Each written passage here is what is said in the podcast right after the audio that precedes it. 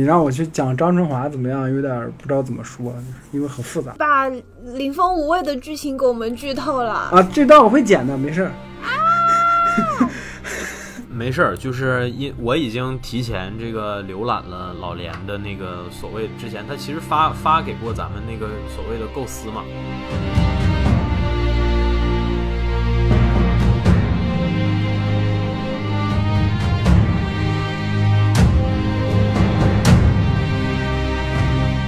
龙吟。确实是有点出乎我意料吧，因为我知道这部剧的时候，应该是已经播到虎啸龙吟了，所以说我看到的绝大多数的宣传物料还真都是这个时期的。王洛勇在这里边演了诸葛亮，说实话，因为唐国强老师确实诠释的过于的出色，我觉得从这儿之后的很多版本当中的诸葛亮都饱受大家诟病吧，尤其是最近这个风起的李光洁版，然后加上之前新三国的陆毅版，其实也或多或少的受到了一些不同程度的批评。这次王老师的版本呢？整体看下来之后，给我的感觉就是比前面那几个版本都还好一些。你列了这么多，你是看不起金城武是吗？哎呀，金城武我就我就没往那儿想。王洛勇的诸葛亮，不说跟唐国强版本的比了，就起码是比你刚才说那几版诸葛亮拍的更好。我觉得一方面原因是《虎啸龙吟》它的背景音乐的设置，它起的时候那个节奏点卡的很好。一个就是它的镜头，包括它服化道的方面啊，其实做的都都很好。总之各方面因素吧，王洛勇版的诸葛亮可能达不到唐国强版本那么经典，但是满分十分，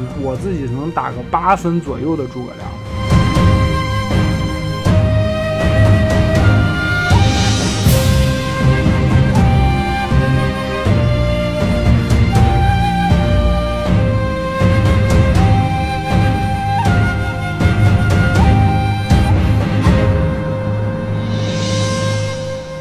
我觉得呢，诸葛亮，咱们就不妨拿之前讨论的非常激烈的《风起陇西》来对比哈。《风起》这部剧呢，更多是聚焦在这些小人物身上，所谓的二级、三级历史角色手底下的小人物身上。像诸葛亮这个量级的角色，在这当中可能更多充当的是背景。就比如诸葛亮北伐这件事，整个是一个背景，他并没有很直观的在正面展现太多，除了第一集。但是像《虎啸龙吟》这部剧当中呢，角色的定位是不一样的。首先，虎啸龙吟呢，诸葛亮和司马懿这两个人的名字写在标题里，而且诸葛亮作为和司马懿最后一个势均力敌的存在，英雄相惜的一体两面的存在，他在虎啸龙吟前半段的关键性甚至高于司马懿本身，所以说这就决定了诸葛亮本身是一个非常需要被做好的角色。这部剧呢，也相应的对诸葛亮表现出了最大限度的尊重和敬畏。我觉得从很多的细节都能看得出来，尤其是他。几乎花了一整集的时间来渲染诸葛亮行将就木之前那段时间整个蜀汉的气氛。呃，其实这部剧在前二十集左右，我觉得你如果平均拆开的话，你会发现描述蜀汉的戏的比重其实是非常高的。这部分的比重是不亚于大魏或者说是司马懿。相应的，王洛勇老师的诸葛亮其实也需要很多的额外的镜头啊，或者说是戏份吧。其实这部的诸葛亮侧面并不是很多，但是王洛勇老师的诸葛亮让我的感觉是很。协调的，就跟这部剧当中诸葛亮的人设是协调的。首先，诸葛亮是在军事联盟当中几乎没有什么铺垫的角色，除了司马懿跟张春华那那那段对话，说张春华问他你在画谁，我说画孔明。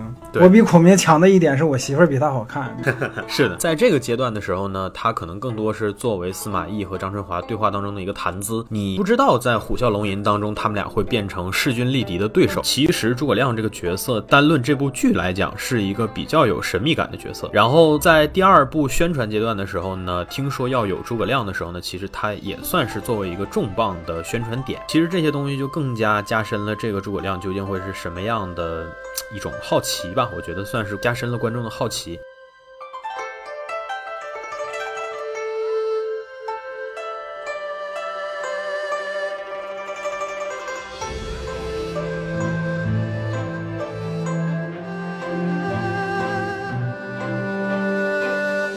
然后我在第一次看到这个诸葛亮的时候，我觉得王王老师的念白的方式比我想象的要雄浑一些。这个诸葛亮给我的感觉会大气，但是同时呢，他的面相又是比较慈眉善目的。王老师的诸葛亮其实有一个核心的形容词，就是慈，慈悲的慈。我觉得他的诸葛亮这个气质是最突出的，相比以往的各个版本来讲。再有就是这部戏当中对于诸葛亮前期的这些聚焦非常的多，虽然你看他描绘的其实也就是北伐期间的事情。但是他有很多场戏在描写诸葛亮不同时间段以不同的心态和方式处理事情的时候的样子。比如说一开始出场的时候，其实是有条不紊、十拿九稳、信手拈来的。然后在中段到北伐失败的时候呢，其实你也能够看得出来，随着形势的变化，然后诸葛亮开始操心的事情就不一样了。虽然说王老师的这个诸葛亮的气质其实是从一而终的，没有很多的侧面，但是他所遇到的具体的事件的性质是在不停的变。这部。剧通过在这些部分给它加戏，然后平衡掉了那个气质上的比较恒定不变的感觉，让看上去非常稳稳当当的角色，但是他内心或者说他行动上的波澜也是清晰可见的，这是我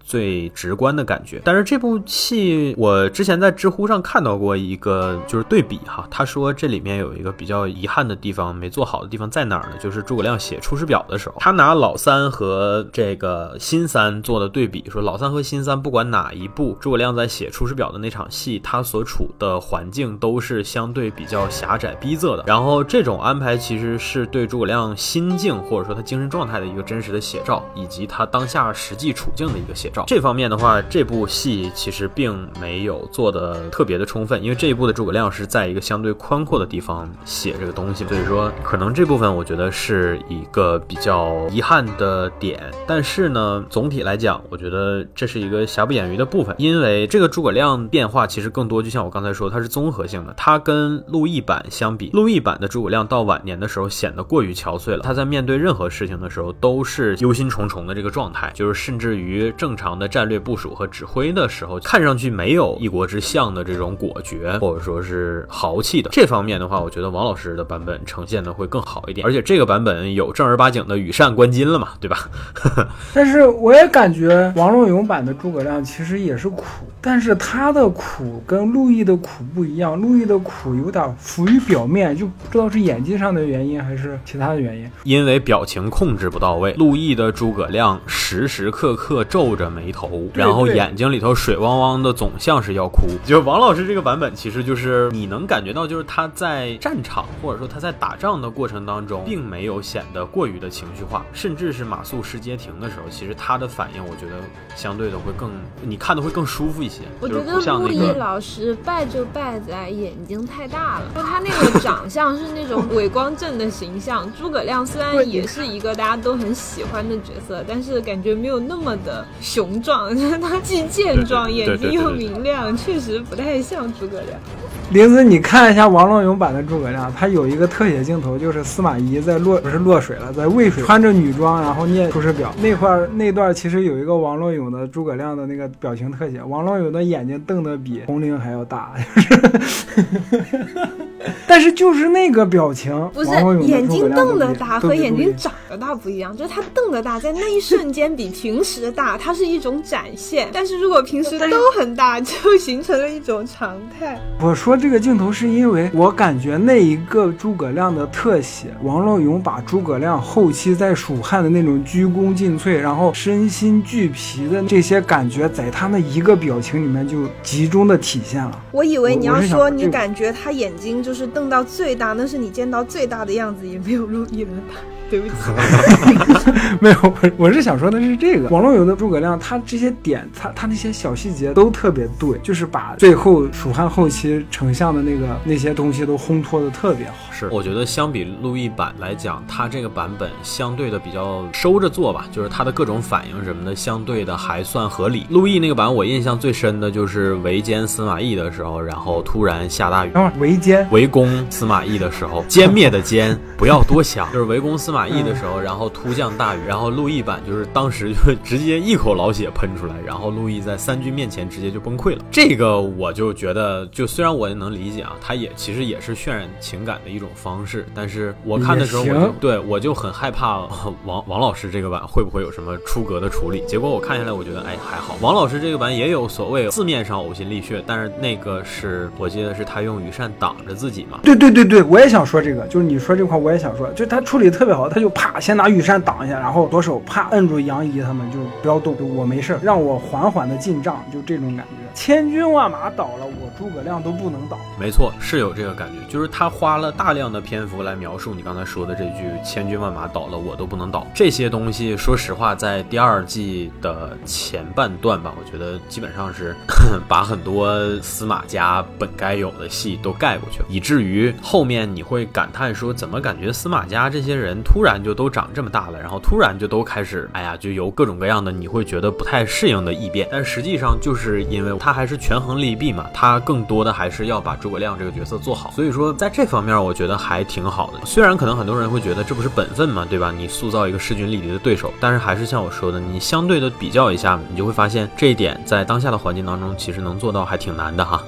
很多剧其实是把握不好这个尺度的。它作为一个对标新三国那个体量或者篇幅的剧来讲，他能做好这一点，其实是难能可贵的。再有的话，就是咱们前面谈这个杨修的时候说的这个攻无渡河，攻境渡河嘛。诸葛亮这部分的话，其实也有一个比较核心的这个这个引点，就是一一东望。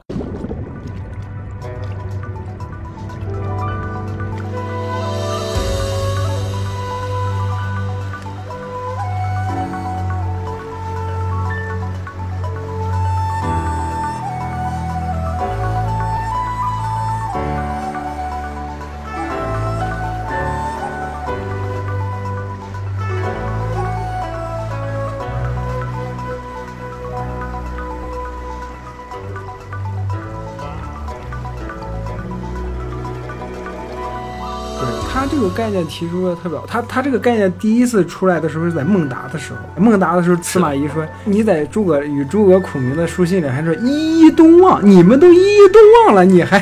就是本来看那块儿的时候觉得他可能就是一个戏谑的台词，但是在后面从空城计开始，你会发现一一东望这个东西是一个贯穿《虎啸龙吟》这第二部整部电视剧的一个概念。在空城计的时候，他有一个跟诸葛亮的对话嘛，幻想中的对话，那块儿是把老年司马懿搬出来了，而老年司马懿搬出来的旁边看着老年司马懿的是青年的司马懿，看那块儿的有一种什么感觉呢？哎，我记得前段时间好像有个电视剧还是电影什么的，也是综艺叫什么来着？Sketch 那个综艺叫什么来着？马东他们那个。一年一度喜剧大赛对，对对对，蒋龙、张弛他们那个，就是有一种那种感觉，就是年轻的你看着年老的你，怎么就这样了？其实有一种那种感觉，特别复杂的情绪在里面。呃，那一刻，然后那个音乐一起，我第一次看那块，其实我心态直接就崩了，我情绪直接就崩了，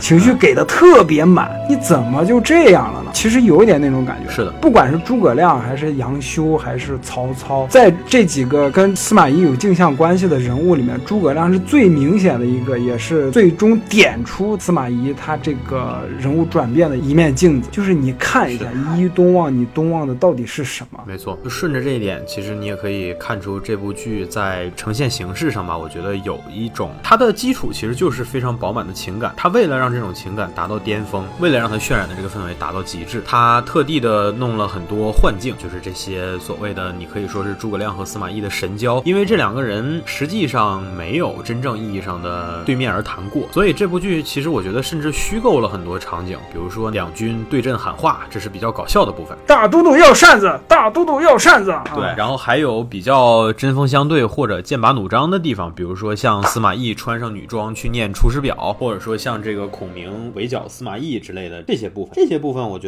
就是所谓的中规中矩的东西了嘛，就是你做一个对峙或者是冲突当中应有的。但是除此之外的话呢，他为了表明这两者之间所谓的相识相惜的态度，他在很多地方吧，空城计算一处，五丈原算一处，然后还有后面这个司马懿最终的这个梦境，甚至于这几场戏他都特地调成电影的画幅哦，对对对对对，啊，就是让你有一种更加正式的感觉。是是是是，我就说当时我看那块怎么感觉哪儿有点不对劲儿。是的，没错。然后尤其是那个刻在石头上的棋盘，这个意象其实前后也出现了。一开始在幻境当中出现，之后在司马懿真的去到蜀军大营的时候，发现我靠，真的有这么个东西。就有一种梦想照进现实，不是也不算是梦想照进虚幻照进现实的感觉。是的，是的，在那一刻，他想要传递的东西就是这俩人所谓的沟通啊之类，其实并不是司马懿自己的嗯一家之私嘛，一厢情愿。对，那个棋盘是真实存在的，实际上就是诸葛亮其实也在做这些事情，只不过这部剧选择了比较含蓄的方式，没有把它拍出来。对我当时看的时候都在想，诸葛亮下线的这么早，二十集就没了，后面二十集到底在拍啥？但是他很巧妙的，就是我刚才说那部分青年司马懿望着老年司马懿那部分给前置了，他很巧妙这一点。而在后期的时候，并没有把青年看向老年这个东西，或者说那种人生复杂的情绪作为一个重点，反而就是劈头盖脸痛骂司马懿。最后几集基本上这个这个感觉，我觉得这这点其实做的很好。因为如果是把青年司马懿跟老年司马懿的那那那场戏挪到后面，最后结尾其实有个有点失焦，而且对于他这个主题，就像我说的，最后一个人在痊愈的这个漩涡当中迷失的那个主题会偏移，所以就他把这个东西挪在了前面，而且挪到的这个位置还恰恰就是司马懿他野心逐渐增长的阶段，就是在一个他质变的一个过程当中，轻轻的点一下，就是他这些设计其实都很精彩。其实还是前面说的那种，就是什么古活新整。其实诸葛亮跟司马懿他们俩的关系当中，还有一个是非常易于咱们现代人理解的，就是他们俩针锋相对，但是实际上是我们说从现实一点，或者说从政治性来讲，他们俩是有对彼此的依赖的。对对对，司马懿其实不希望诸葛亮死，这里面既有所谓的英雄相惜，但是其实也有现实主义的因素，就是如果诸葛亮真的死了的话，那司马懿也就所谓的鸟尽弓藏了。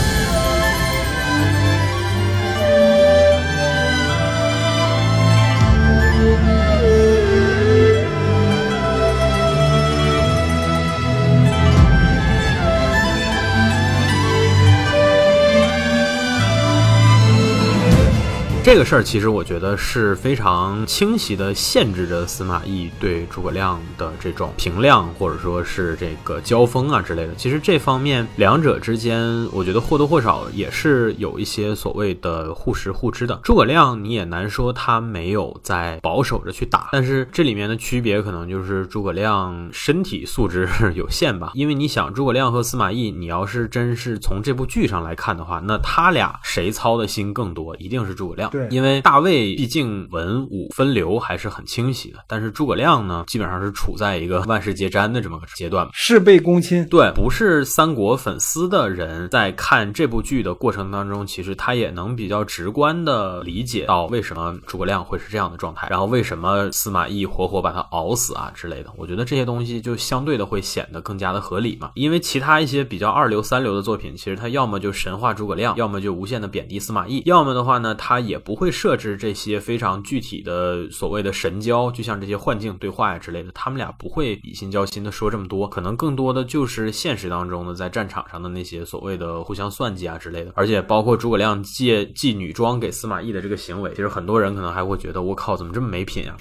但实际上这些东西，我觉得在这部剧当中都得到了相对比较合理的优化吧。所以说诸葛亮这个角色，我觉得也算是，因为虎啸龙吟的评分是比军事联盟还高两个呃百分点。我看到诸葛亮去世的时候，其实我多少能理解了，我是多少能理解的。而且诸葛亮和刘禅的关系在这里面处理的也相对的更好，就是他们俩有非常多的互动，有好几次的互动，而且这个互动的性质也是在递进的，重要性也是在递进的。包括刘禅这种虽然废物，但是也还算饱满的情感吧。就是这演员一开始我看的时候，我还在想，我说这剧刘禅跟这个刘协对吧？这他俩怎么都是找这种类型的偏卡通性质的演员来演？因为刘协其实就很卡通。对，你看刘刘禅是不是有一种小兵张嘎在世的感觉？就是 他还小夫，对他还不如小兵张嘎呢，他看起来太囊了，就是那种感觉。事实就是这俩角色到最后一场戏的时候都没有所谓的作废嘛，就是其实都还是做出了一点味道的。尤其是刘禅跟诸葛亮之间的这种非常复杂的情感，他选择的其实也是我们现代人最容易理解的方式，就是逼着你写作业的家长嘛，生意要忙要出差，经常不在家，但是一旦回来了的话，无微不至，而且会这种千叮咛万嘱咐之类的。他的这种写法其实就是易于现代人理解的方式嘛。甚至你可以说他减少了一点那种所谓的君臣尊卑，可能多的都是这个人和人之间非常具体的就事论事的这种对话和交流。包括诸葛亮处理起来朝堂之中这些奸宦之事的时候，也是绝不手软的嘛，对吧？这部剧把诸葛亮治李严的那一段非常直白的拿出来做了，就已经做完了。这方面甚至比风起陇西做的还要彻底一些，就他直接把处置李岩的结果给摆出来。你看这部剧的过程当中，其实他也有很多地方是不动声色的给你展现了，比如说交战过程当中，报丙丞相，然后魏军那边什么什么最新的动向是怎么怎么样的，然后丙大都督蜀军那边什么什么样，他是很直观的方式让你看到，就说为什么这两边这么快就能知道对面刚刚演出来的对面正在干啥啊？这年头又没有 email，那说白了其实就是情报工作者在这其中的做工嘛，他就相对的用这种说侧面也好，或者说是背面也好，用这种方式写出来了。所以我那个时候看的时候，我就开玩笑，我说风起陇西整个剧的故事其实就发生在军事联盟第二季的第十二到十三集之间，也差不多就这个时间段里头的一个小事儿。所以其实也能看出，就同样是三国题材，但是这俩剧的定位确实也是不太一样。所以说看的过程当中，肯定也是我们的定位啊，或者要求标准啊什么的，肯定也是不完全一样的嘛。是的。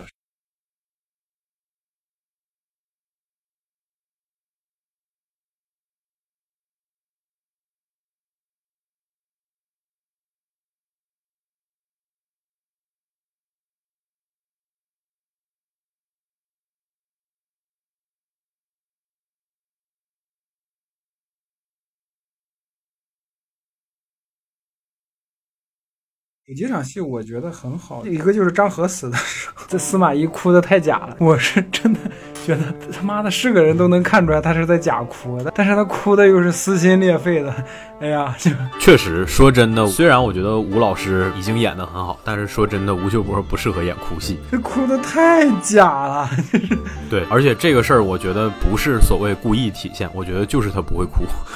就是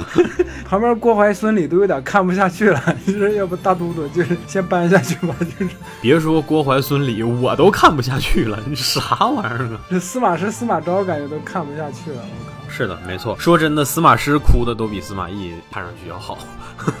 一个是这场戏，另一个就是咱们刚才提了一嘴的，就是司马懿穿着女装在渭水河畔就是念《出师表》那段。我记得当时播出的时候，很多人是骂的，就怎么能这么拍这段呢？这不是埋汰丞相吗？但实际上来说，我觉得，因为在军师联盟里面，其实司马懿已经体现出了他对诸葛亮的崇敬之情，就他已经体现出了他是很崇拜诸葛亮的。司马懿对于前三国时代的这些大人物，不不管是曹操还是诸葛亮，甚至可能刘备、关羽，他都是有很强的崇敬之情的。我第一次看那段戏的时候，我读出来的，或者说我看出来的，只有司马懿对于诸葛亮这个人物以及他的出师表的敬佩，还有惋惜。千古一相这样的一个人物，你在蜀国在干着一件根本不可能完成的事情。司马懿其实是有点那种情感在里边的，虽然他演的很浮夸啊，吴秀波演的特别浮夸，但是这种情感是在的。而且那场戏诸葛亮也感受到了，尤其是王王龙勇这版的诸葛亮给我一个感觉，什么感觉呢？他不断的在强调一件事情：知我者司马司马懿也，司马懿真知我呀，钟达知我呀，就是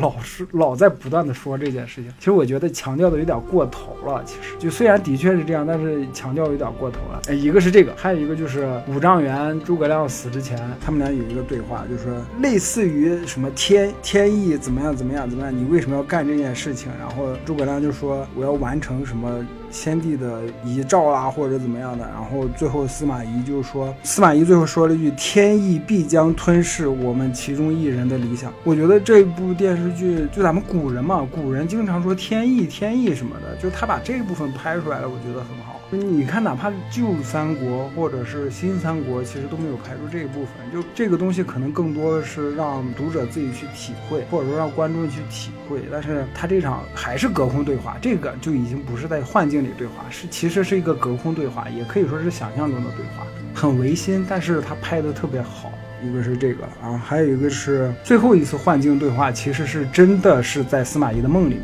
其实那会儿诸葛亮已经快行将就木了，他知道大限将至了嘛。司马懿在梦里面就看到诸葛亮那么扇子一划，一个残局，然后就说：“那我就把这个残局留给你了。”其实意思就是这个天下怎么样，交给你了，是我也不行了，什么有有这个感意思在，是有点浪漫化的处理，但是有一种司马懿接过诸葛亮的枪的感觉。虽然这这个话说出来有点又有点抬高司马懿了。但是咱们从客观事实上或者历史上来说，的确是这样。就如果说魏国没有司马懿挡着诸葛亮，诸葛亮真的就是很有可能就把这个残局给收拾了。天下怎么样不知道，但是肯定不会像后来的晋朝一样发生八王之乱或者五胡乱华、衣冠南渡这这种狗屁叨叨的事情。是没办法，这就是他们最后说的天意。天意如此。我说一个我的看法啊，就是或者说我的观察，诸葛亮最后就是你刚才说的这场啊，就是最后诸葛亮扇子一挥，啊，这个残局就留给你了。我觉得这事儿其实跟我前面所说的啊，就是他这句话其实什么意思呢？英雄的天下结束了，所谓的群雄逐鹿，或者你要把他们这个时代来讲，就是虎啸龙吟结束了。接下来的时间里头，你要和那些所谓的长气气的小人，你要带着这些人往前走了。嗯，对对对对对。诸葛亮其实有点儿，当然我这想法可能有点小心眼儿，但我觉得诸葛亮其实有点就是蔫坏，哎，对，是吧？有点 有点调，有点调理他的感觉。我已经鞠躬尽瘁了，我们这个时代跟咱们差不多量级的人物已经都。完美谢幕了。对，现在就剩你这老王八还活着了。我就是就是我在就跟杨秀一样，我在那边看着你怎么收拾这个烂摊子。没错，其实这两者是同样性质是一样，的，所以这就格外的有趣。尤其你联想到后来司马懿的日子，确实是一天不如一天，不好过。或许你可以说，就是那诸葛亮其实说白了于心无愧嘛，对吧？因为他在自己有限的生命里已经燃尽了自己所有的这些，你说热血啊，或者说是这个。激情啊之类的，就是我尽人事知天命，我能干的我都干了。我能不能成那是一回事儿，成不了那就你来干。你觉得你跟我是对等的关系，你觉得你跟我一样聪明，那你来干。我诸葛孔明倒要看看你司马仲达怎么收拾这个破败的天下。是的，这部剧情感已经饱满到这种程度，我会觉得说他在创作的过程当中，这些角色的思量考量不会没有这种非常超脱出所谓的就是历史。现实或者说是当下格局的东西，历史认知，对，就像其实我刚才说的这些东西，你要一细想，它其实算是比较超脱、比较超然的东西。一般来讲，可能就像我说的，用现代人视角去写古代人的东西里面，可能才会选择做这样的东西。但是我觉得，其实这部剧当中类似这样的内容也是有的，比如说诸葛亮和司马懿的这些对话也好，或者说是他们俩就那些你说看起来比较搞笑的、比较轻松的部分也好，或多或少的都有点这种指向。这是我觉得这其中的一些。你说是门道也好，或者是其他，只怕要让你失望了。你我各自手握一国军政，难道最后只能让天意来决定吗？天意难违，否则得天下的早就该是刘皇叔、武皇帝这样有大智慧、大理想的人，他们的理想。都被天意吞噬了，天意也必将吞噬你我之中的一个。一切交给上天决断吧。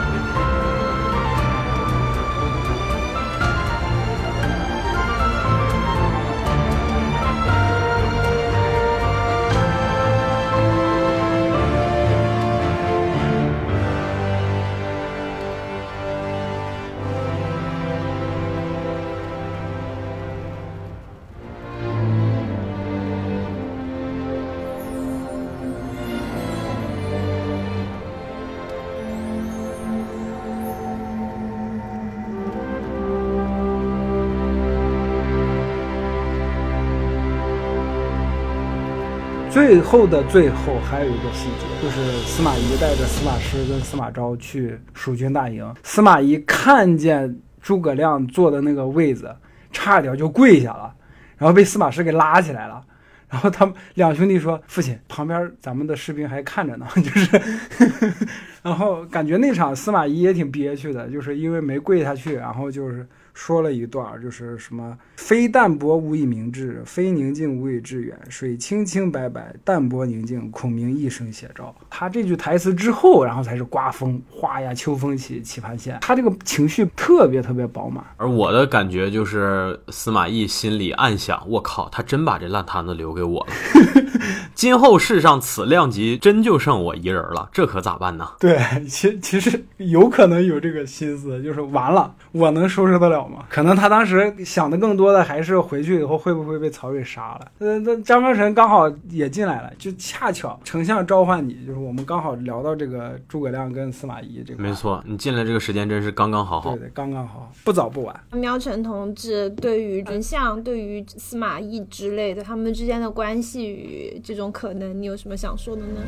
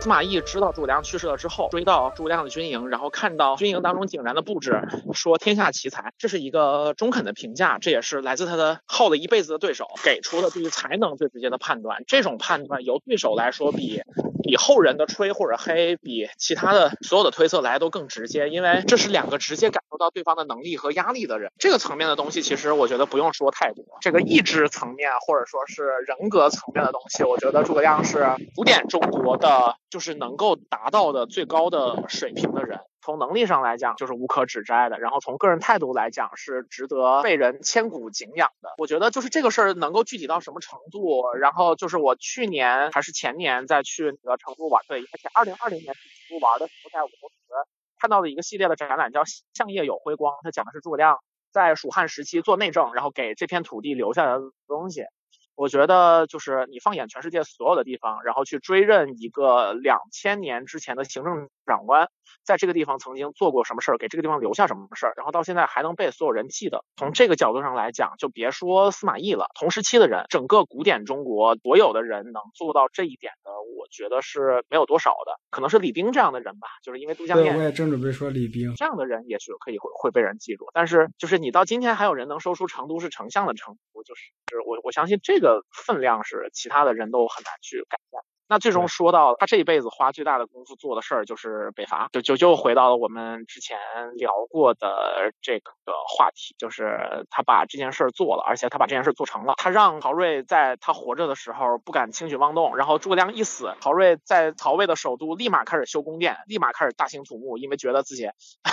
终于可以享受了。就是这是一个在拿着全国十分之一的人口给中央政权。全带来这么大的烦恼和忧虑的一个人，而这些也是能力的验证，而他做这些事情的出发点是可歌可泣的，在这一点上也是你很难找得到一个对标的人物吧，反正肯定是没那么多。陆毅在演《新三国》的时候，他说他请教过唐国强怎么去演这个人物，唐国强说在晚年要去演这个人物的孤独，身边的所有人都不在了，然后他自己一个人要把这个巨大的目标做下去。我觉得对于我们今天的普通人来说，肯定一般是做不到这个份儿上的。但是为什么我我我之前说就是拍好一个诸葛亮对我们来说很重要，是因为心怀理想主义的人，然后你总会把事情想得很好，你总会，然后你失败了，你会觉得说是这个世界对过于理想的人的迫害。但是真正的理想主义者走到了真正高的位置，他必须要面对现实的同时，他还需要把事儿做成。我觉得北伐这件事情是我们视野当中能见到令人印象最深刻的一件事儿吧，就是就不管你你你说我是一个好人或者我是一个坏人，到最后这个世界是以你做出来什么事儿来评评判你的。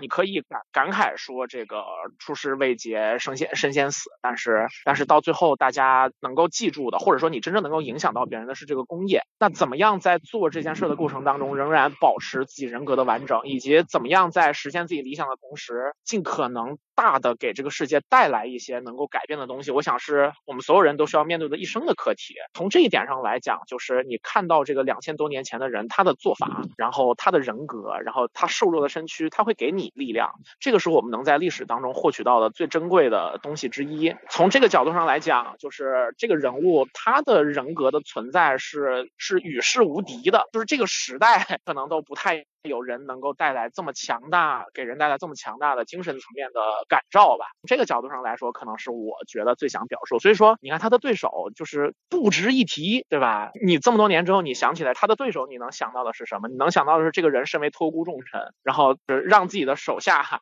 把自己的这个被托的孤，就是他他的后代给给弄死了。你跟这样的人怎么比呢？对吧？所以说，这就是一个非常高下立判的点。那当然，就是在做一个独立的故事叙述的时候，其实可以首先不一定非要站在那个更正确的人这一边，然后其次就是这种比较复杂的事情，反而可以布出更深的局，然后给观众以更强的感情冲击。所以说这些倒是倒是没有什么问题啊，只是说对于这两个历史人物，反正我的态度是这样的。然后诸葛丞相也是不能把世界让给自己鄙视的人这句话的实践做到了极致的。一个人吧，对我，我觉得也结合我最近身边发生的一些事儿吧，我觉得我们或多或少都需要一些力量去跟我们看不起的东西战斗，对吧？嗯，就是这种这种东西对于我们来说的感召，也是一个从两千多年前的历史人物身上挖掘现实力量，我们所能够得到的财富之一吧。大概就是这些。这个环境比较嘈杂，我就我就说这么多吧。那我八卦一下，你最近发生什么？你碰上百灵云了吗？最近不是我，是是身边的朋友，在在非常痛苦的从感情的挣扎里面走出来，然后对方反正不怎么地道吧。还有就是这个唐山的事情，对吧？就真的是身边朋友圈全全部都在就是聊这样的事情。他其实给人冲击力还是挺大的，因为他让你去让你去想自己的选择。真的，昨天就有人啊，是是是是，直接崩昨了。天就有人，昨天就有人问我说：“你喊的这么响，就真碰到这种事儿了，你会怎么做呢？”我说：“我还真经受过类似的考验，就是，就是因为我中学的时候有一次在公交车上，我就是碰到人打架，然后我奶奶上是我奶奶上去拦的，而我一直在拦我奶奶，因为我觉得就是就是老人家不应该就是去主动就这样子，而且要避免受伤嘛。但之后我就会想说，哦，原来我的正义感是不如我奶奶的，或者说我直接碰到这个事儿，我的第一反应不是我所想象的那么那么就是呃所谓的高洁，或者说所谓的按照自己想做的方式去做吧，对，然后就是后然后就发现了。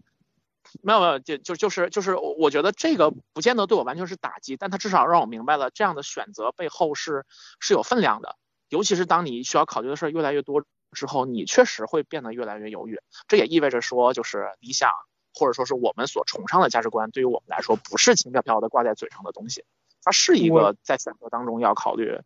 然后我要我们要想我们会付出代价的事儿。咱们诸葛亮，我觉得聊的也差不多了。其实喵晨刚才这一通的分析啊，或者说他的想想法，其实和咱们前面聊的很多东西是能对得上的。就比如说这部剧虽然是以司马懿作为主角，但他实际上并没有所谓的去抬司马懿或者怎么样的，反而是对于诸葛亮的这种处理，让我觉得这个作者其实我感觉他是充满了敬畏，或者说是充满了这种呃崇尚的吧，给我一种这样的感觉。那么和这个至仁至善的人，呃，相对的啊，这部剧当中《虎啸龙吟》下半部当中第二丰满的形象，就是我们所谓的曹睿了啊，曹家的第三代。曹睿老师以发覆面，口含米糠。这个曹睿确实是国服第一曹睿啊！我上一个曹睿还是新三，新三国里的曹睿看上去也还算是精明的样子，但是戏份确实是不太多。你能感觉到他对司马懿或者说对手下这些人的拿捏，以及他确确实实在认认真的思考自己和帝国未来的路该怎么走。但是很遗憾的是戏份比较少，所以说可能相对的没有那么突出吧。这版的曹睿，说实话演员长得不是很有优势。我查了一下，他叫刘欢。首先他是这样，这个演员皮肤不是很好，你在很多场景当中你能看出他脸上坑还蛮多的，就是坑坑洼洼的感觉。然后呢，长相说实话也没有什么太突出的所谓的帝王之气或者是王霸之气之类的，他的长相更多是看上去比较刻薄。其实说实话，看上去是有点面恶的那种感觉的，是这样的一个形象。但是呢，比较神奇的地方在哪呢？第一眼看上去卖相特别不好的角色，反而成了我觉得前半部分其实也算也可以算是我觉得百分之四五十的功劳都得在这个角色身上吧。我觉得曹睿这个这个角色，或者说这个演员，他的演技在整部剧里面都是第一梯队的，是的，确实是。就是他那个感觉抓的特别对，他该阴狠的时候阴狠，该放浪的时候放浪，该嚣张的时候嚣张，对，就是吃葡萄吐吐那个呸，我觉得除了比较靠谱的表演以外吧，他的人设包括这些戏写的，我觉得也都不错。这些东西其实也也是很关键的。首先就是说他恋母啊之类的这些方面，你也难说这个算不算是恋母哈。我说的简单一点，可能就是心理阴影。因为第一部结尾甄宓死的那场戏确实是很惨，而且他作为亲眼看着妈妈去世的这么个孩子吧，你可以想象他的心理一定不会健康，断然不会健康。而且就是曹家陷入一个死循环，就曹操压曹丕，曹丕压曹睿，曹睿想压也没得压了，自己死太早了。是的，没错。我说一个，我觉得曹睿这个角色，我觉得最好的点在哪哈？就是他前半段极尽所能的各种小事儿上骄横跋扈，但是在大事儿上你会发现他完全不含糊。他对自己手下的这些人，个个都看得透彻，而且拿捏的非常到位。最起码他活着在世的时候，你能看出曹家也没有太大的动乱嘛。其实这说明他是一个无论怎么讲，他是一个遇人有术的人。至于他基于这个童年阴影而产生的这些私生活上的放浪啊，或者说是呃混乱呀、之类的这些东西呢，也没有影响到这个国家的统治的根基，至少在他在世的时候没有。我觉得他最好的一点在哪呢？就是这部剧的前半段其实一直很隐晦的没有提他的健康状况。我可能你说也有点就是基于以前的经历，有点感同身受的感觉吧。就是说他在前半段一一切的疯狂啊之类的这些事情，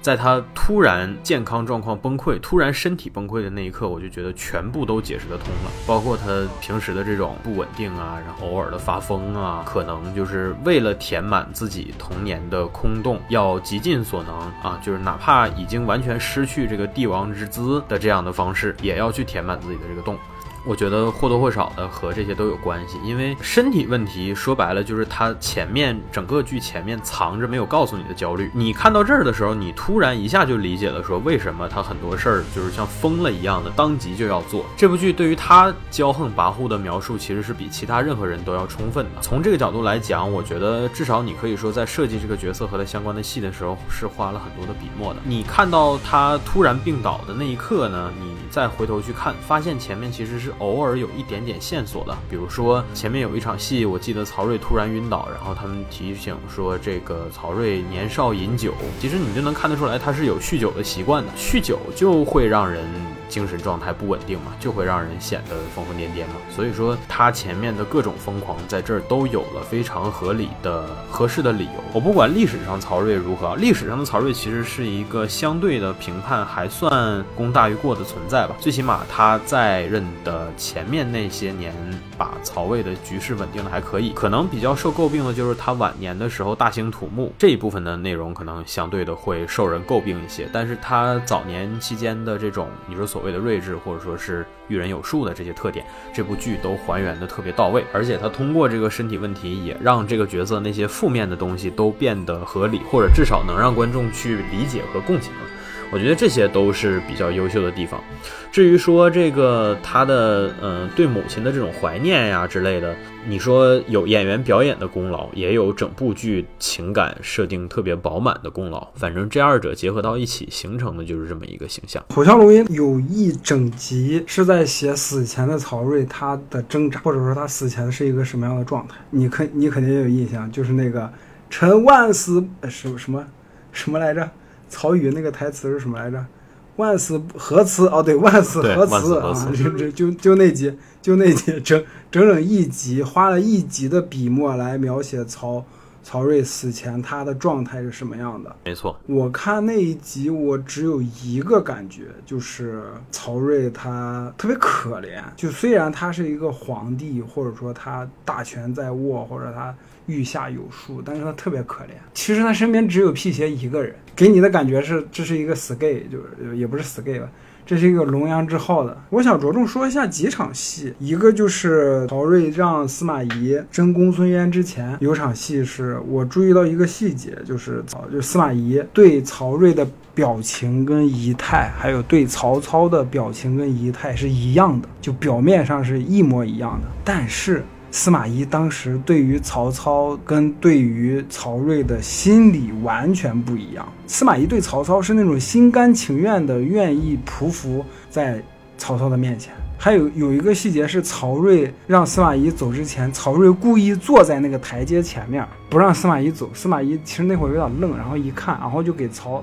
给曹睿把鞋给提上去就走了。能看出来，曹睿是在用各种方法在试探司马懿。有一种那种上位者的姿态在那儿，就是你这会儿必须给我表现出你的忠心，就不管你心里面是怎么想，你现在必须表现出你的忠心。然后司马懿也很适时的接住了这个东西，但是你能感觉得出来，从那块开始他就已经就司马懿的心。态就已经变了，其实他已经不是当初那个就是咱们说刚才说那么多的年青年时候的司马懿那个样子。而且这一段还有一个细节是什么呢？就是我当时看第一次看的时候就注意到，这这个细节很很重要是什么呢？就是争公孙渊之前，司马懿跟百灵云还有一段对话，司马懿拿着刀，然后就说就说了一段指刀人的台词，他有一段他有一句话是这样的，就是若生铸剑为离之心，须有平复刀剑之力。那块儿其实我觉得就是他这句台词，感觉到那。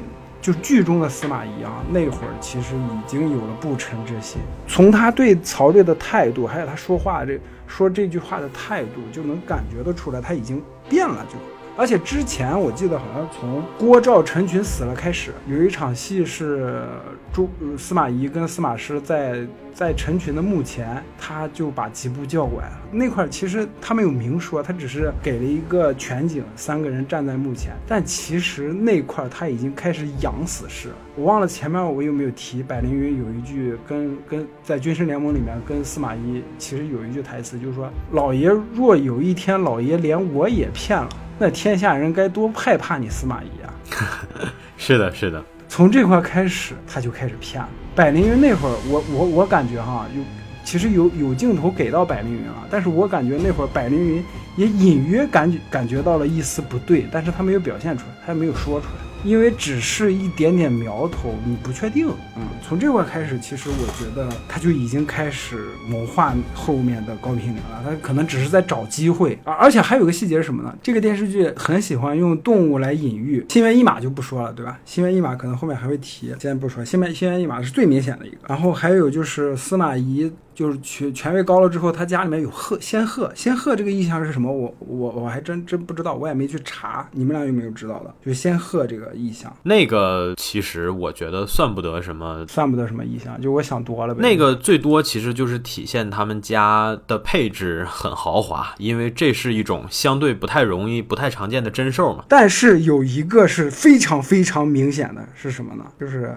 他的粉丝真的遍布全全天下。司马懿往洛阳回的时候，给了一个蛤蟆的镜头，太暴力了。真的，他的粉丝，他的粉丝怎么这么多？就是其实蛤蟆没有龟那么直白，但是说出蛤蟆的时候，懂的人肯定都会心一笑。就是而且那块的剧情是曹睿快死了，然后又又是司马懿着急赶回去，就感觉司马懿在不断的续，就是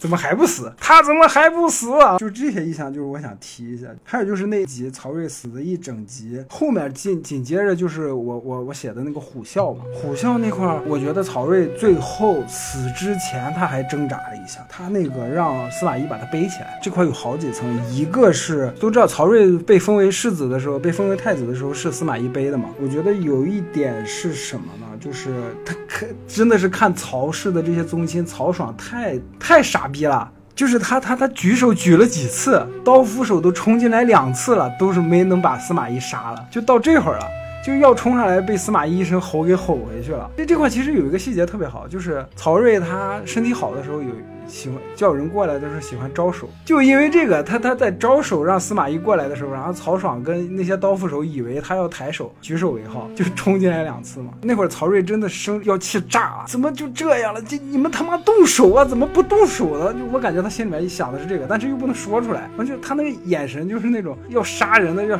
掐死曹爽那种感觉，都不管司马懿了，你知道吗？就他让司马懿背背起来，我我觉得有几层含义是什么呢？一个是我感觉他是在做最后的挣挣扎，就是想让司马懿唤唤醒他对曹家的感情。毕竟有知遇之恩，而且这么多年虽然就是磕磕绊绊的，但是还是，毕竟你司马懿的权利是曹家给的嘛，唤醒他最初的那个感情。而且这是曹睿最作为皇上最后能做的一件事情，就是为了保全大魏的这个政权，因为肉眼可见的司马懿以后会干什么事儿，多多少少都能猜到。就不不知道他会不会干，那有这个可能。你作为上位者肯定要掐死，但是既然掐不死，那就最后做最后的一个挣扎，唤唤醒他人性的那一部分。再有一层是什么呢？然后如果他让司马懿背着，那些刀斧手也不敢上墙，又能保护司马懿活着，然后能保让司马懿活着以后保卫大魏。就我我感觉他他最后那那一层有这这几层这两层含义，就基本上这这块我想说的就这就这些了。其实这个点在前面那些角色那儿。已经说了很多次了，就是嗯，对曹睿这个角色的刻画，其实也还是采用的是相对的更偏现代人好理解的方式，包括他前面展示出来的，尤其是对于母亲甄宓的这种近乎于扭曲的怀念或者说依恋吧，这些东西是相对现代人更好理解的东西。然后他把这些东西放大呢，其实更多就是为了展现出这个所谓君王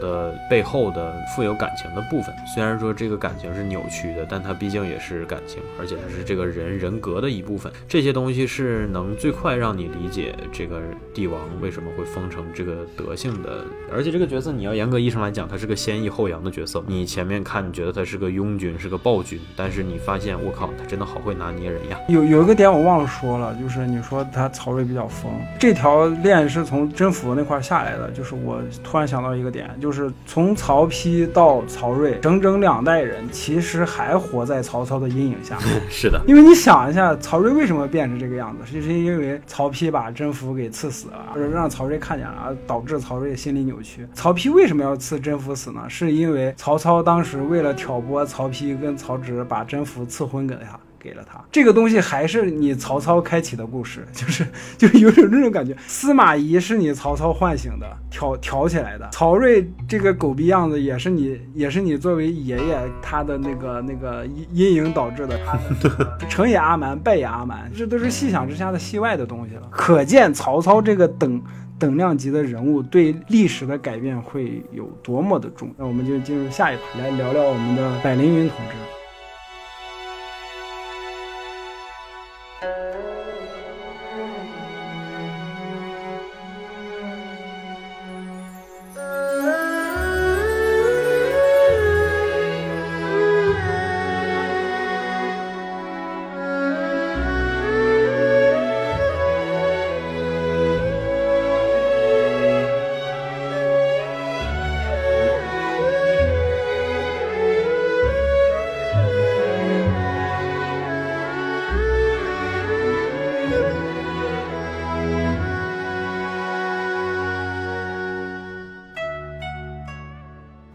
双的另一个形态，就是。百灵云，嗯，我查了一下，他是有对应的历史人物的，百夫人嘛，就是司马懿的宠妃啊，不是宠妃吧？小妾吧？小老婆。在新三国里面，他是改成了何进的孙女吧，还是何进的后人？那我还真印象不深了。就是他最后难产死了嘛？哦，敬叔是吧？啊，对，敬叔是何进的后人。然后新三国最后一集不是收的时候，让司马懿跟司马昭去了何进的庙。对对对。然后那个宦官跟他说：“说我他妈知道你是故意让他难产死的，你这个。”渣逼，对对对对，就那块儿。然后这块儿我也想 Q 一下，就是你看新三国里面，其实他他最后扣了一下，就三国开启的时代。哦，对，就还是曹睿快死的时候，司马懿征公孙渊回来的时候，路过温县，路过老家，就是看见那个小周，你不还说了吗？就是看见小周说，哎呀，他们俩在演那个呃，姑听听说你有了鹰狮狼顾之相，他们俩还在演那个那段。嗯，那段也有个回扣，就是帮大家梳理了一下三国这个乱世怎么。来的就是他跟新三国都干了一件这件事。是的，那段把我笑死了。就是咱们正式说百灵云嘛。百灵云呢，其实说实话，我前期的时候一直对他没有特别深刻的记忆，或者说我知道他承担的作用，或者说功能性。攻克奶环还还不够，你跟他睡觉了，你跟他沐浴睡觉，这还不够。深刻吗？就是对我前期的时候觉得百灵云更多的是承担的是一个和张春华算是相对，或者说算是承担司马懿家世当中不同功能性的存在。比如说张春华是糟糠之妻，他提供的更多是生活或者说现实角度的很多的关切和关怀。然后百灵云的话呢，就是作为一个相对的更富有文人气息的人，他和司马懿更多的共同共鸣点可能在于一些文化或者说是正事。这些方面，他是能够给司马懿提供切实的政治建议的人。但是呢，随着剧情进展啊，张春华竟然下线了。从张春华下线之后，我才逐渐的开始发现百灵云这个角色的关键性或者说是重要性。虽然他在前面其实没有少帮这个司马家，但是我觉得他真正最核心的作用还是在张春华死后。这个时候，其实我也开始考虑一个问题，就是司马懿，你看他活着的时候，或者说年轻青年的时候，青壮年。的时候，大家健健康康，每天可以拉拉扯扯，玩玩闹闹。但是你真正到了需要考虑说他垂垂老矣的时候，谁能陪在他身边，或者说谁能给他提供更加切实的一些陪伴啊，或者说是一些功能性更强的东西？我觉得这部剧好的地方就在这儿，就是你每当想到类似的东西的时候，他会通过非常具体的一个情节。就能让你一下子啊，就能印证你的这个观点。最明显的其实就是司马懿准备要写封信的时候。然后这个时候，你发现老年的司马懿已经连笔都拿不住了，这是真的老了，这不是在装犊子，这是身体的衰老，这是无法对抗的东西。这个时候如果没有百灵云，他连一封信都寄不出去。哎，哪块儿我怎么不记得？最后几集给那个王林写信啊，给王林写信啊。这段的时候我印象是非常深刻的。然后呢，我们说知道说，随着司马懿年龄变老，这个人的各种弊端也都开始出现，比如说他开始变得顽固，首先身体上衰衰败，然后呢，因为不想承认。所以说，精神上会渐变得顽固，变得偏执，然后脾气也开始变得暴躁。很明显的就是和百灵云的交流啊什么的，开始以单纯的发泄为主啊。包括这个最后一场戏啊，也就是在船上的那场戏，说我看不起你，然后司马懿说那你滚啊。虽然原话不是这么说，但是就是类似这种意思。这不就是最典型的？你不管你是说老夫老妻赌气吵架，还是说这个所谓的几年之痒啊之类的，会经常出现的场景。年轻的时候，你对情感、你对关系有逼数、有把握的时候，出现这样的情形，你会去哄，你会去，你会明白，就是这样的话，对于你来讲是个信号，你知道你们之间的争执即将要失控了。这个时候，稍有常识的人会选择。把这个对话收回来，或者说把这个情感基础收回来。但是老年人的时候，他是不会考虑这些，或者说他没有精力、没有脑子能够考虑得到这些东西，非常具体的体现在情节里。我现在回头想想，我觉得这部剧其实就像我们说的，诸葛亮死后，其实基本上就是小人之争了。后半段为什么没让我觉得滑坡特别严重，就是因为他用这些细节填满了整个后半段。他的后半段在展现的就是非常具体而且详实的人物的衰老衰颓的过程，比这个更加震撼的就是你发现原来百灵云的死其实也在司马懿的算计之内。对对对，哎呀，就所以说，我觉得这个角色最关键的作用反而就是在最后的这几集。相比之下，他前面那些冰雪聪明，或者说是知书达理啊，甚至是对司马懿的一些精神上的支撑，都显得没有那么高能了。那些东西反而会让他看着更像工具人。反而是最后的这一段，因为我看。定大纲的时候，其实老连也有提到说，百灵云是千古文人眼中的完美的灵魂伴侣嘛。悲剧就是把美好的东西摧毁给你看，然后这个灵魂伴侣最后落得如此下场，其实也就应了我们前面说的。就像我刚开始看这部剧的时候，我还说，我说这部剧后面会不会有所谓的万物将倾，或者说是之类的。我那个时候我还开玩笑，我说我喜欢看浮世百万流血飘零，其实我喜欢看的是人物强烈的情感波动和整个氛围的颠覆。然后老连当时就说：“你不用着急。”他说：“你越看到后面会有的。”我当时还在想，到哪儿会有呢？结果我操，哎，真是到最后几集，最后这几集真的是画风骤变，全垮。没错，这个垮不是说剧情垮或者人物垮，就说之前建立的一切美好的东西全垮了，包括什么他们年轻的时候说的什么美好的什么天下愿景啊，全部都垮了。因为朝堂之上只剩下肃穆跟肃杀，所有的东西都垮了，那些美好的东西全都没了。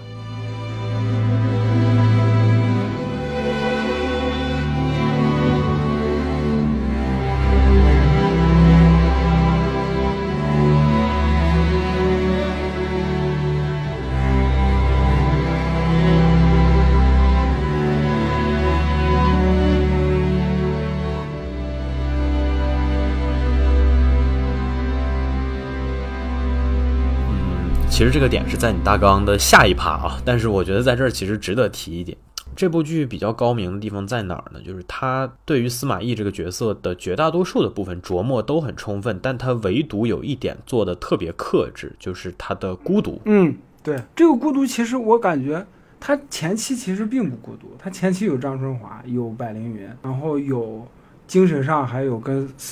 诸葛亮这样一个旗旗鼓相当的对手，这就是我为什么说他做的很克制，而这个克制是很高明的地方。哦，我知道你的你说的克制是什么了，就是真正懂司马懿的只有他自己，真正知道他心里面真想要什么的只有他自己，或者说只有曹操。其实我们前面有提到哈，就是说这个司马懿或者说整个司马家的人都是影帝啊，人均影帝，在任何人的面前呢都在演，只是演的程度深浅或者说是轻重而已。司马懿在面对自己至亲至爱的家人的时候，实际上他所展现出来的状态也不完全遵从自己的本心。而我们不管说这些是在巨大的强权压力之下而产生的应激反应，还是说他本性如此，他带给你的感受其实是一致的。或者你甚至可以说是有些时候你是可以跟它产生同步的，这些部分是我觉得这个剧没有抬高它的，也是没有抬高它的一个根本吧。这部剧当中，司马懿其实面临过各式各样的危机，从一开始所谓的株连，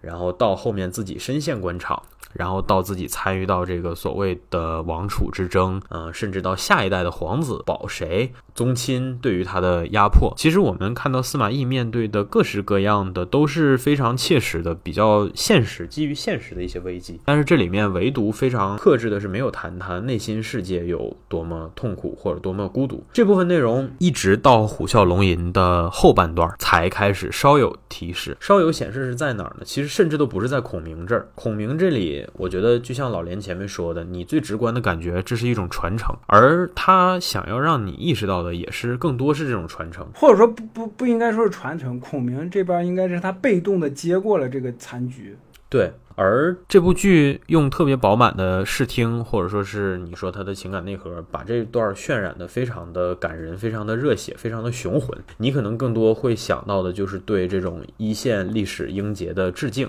但是你绝对不会想的是，这背后其实是司马懿接下来即将面对旷日持久的孤独。这一点你要看到差不多剧情后面十几集左右的时候，才能够稍有感受。而我们说他身边这些之前让你觉觉得他不孤独啊，对吧？他这亲人什么的都很全。前面你会觉得孤独的是像曹睿或者像曹丕这样的人，但是事实上就是这部剧在最后这五六集里啊，让司马懿身边这些至亲至爱的人，基本上一个个都很迅速的领了盒饭啊。从张春华去世开始，然后到他整个人的身体状态，我们说一个人的衰老它是多方面的，身边这些人逐渐的离开他，其实占一部分，但是这些东西在最后，我觉得得有五六集，就是最后那五六集很迅速的全部都被都被抛出来了。先是对手，然后是朋友，然后是自己的亲人。我们说直到最后，这个你发现司马懿几近众叛亲离的程度，然后包括司马昭最后那一句说你怎么知道不是爹让我做的？这个地方还特地的致敬了一下，我们说画面致敬黑泽明的乱，叙事角度致敬罗生门嘛，对吧？虽然不是完完全全的罗生门讲法，但是有很多镜头其实就是想让让你想到类似的方向，这些意象都很，